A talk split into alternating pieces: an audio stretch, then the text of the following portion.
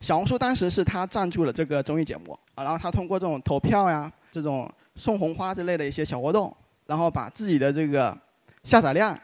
也拉得非非常非常高。在偶像练习生播放期间，小红书的整个月活跃用用户数的增长，增长幅度能够增长到百分之四十，这个综艺节目非常非常高。今天呢，我主要讲的主题叫做爆款都是反反出来的。讲这个主题呢，一一方面呢是说说出了真相，另外一方面呢，希望大家能够对爆款这个事情觉得离自己比较近。那具体我们来看看啊，这些爆款们的这个模仿史啊，让来让大家去呃了解一下我为什么说爆款都是反出来的啊。这个小小哥哥大家应该都啊应该都认识的哈，呃蔡徐坤。啊，对，应该最近非常火，然后也是经常上热搜的一个小小哥哥。啊有可能你没有听过他的歌，没看过他跳的舞，但你一定看过他相关的段子。啊，蔡徐坤啊，那我主要不是说想说蔡徐坤模仿了谁哈，我想说蔡徐坤背后的一个综艺节目《偶像练习生》这个节目。那《偶像练习生》呢，是在去年国内推出的一第一档这种偶像的选秀的综艺类节目。然后当时这个节目呢特别的火，基本上上线的一个小时就播放量超一个亿了。然后一个亿之后呢，它的整个收视率就没下来过，它整个播放期间的收视率就没下来过，啊，非常非常非常的生猛。然后另外一个比较有有意思，能够体现这款综艺节目比较火爆的是小红书啊，小红书当时是他赞助了这这个综艺节目，啊，然后他通过这种投票呀、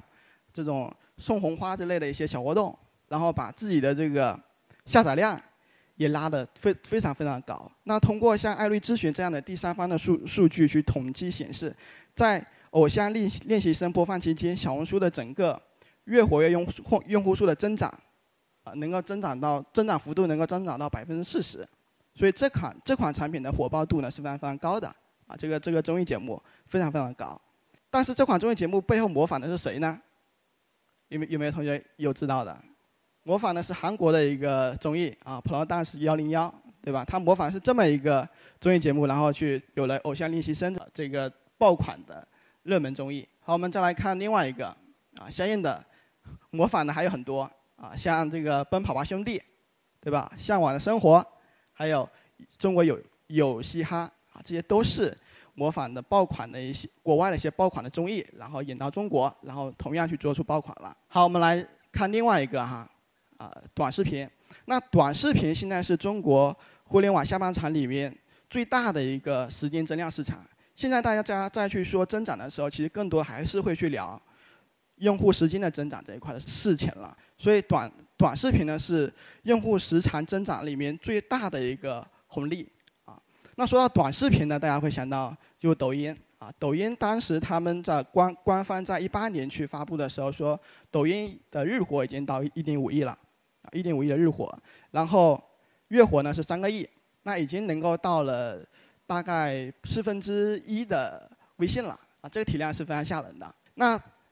抖音的背后呢，其实就就是短短视频这这种类型的产品嘛。那说到短视频这个类型的产品呢，其实说鼻祖的话就是这款产品啊，Musically。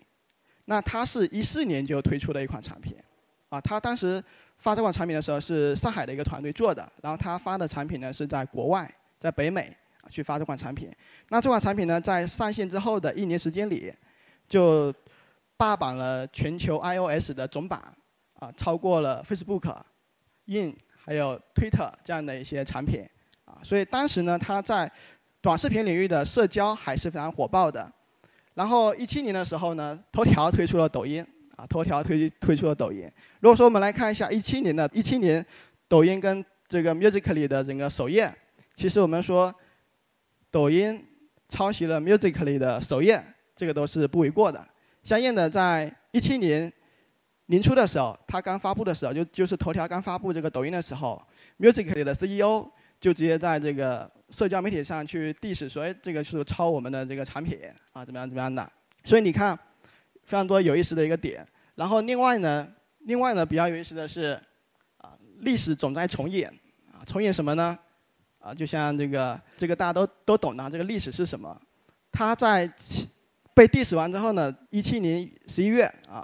花钱买了 Musically 啊，把它收购了，然后两家公司合并啊，然后也就现在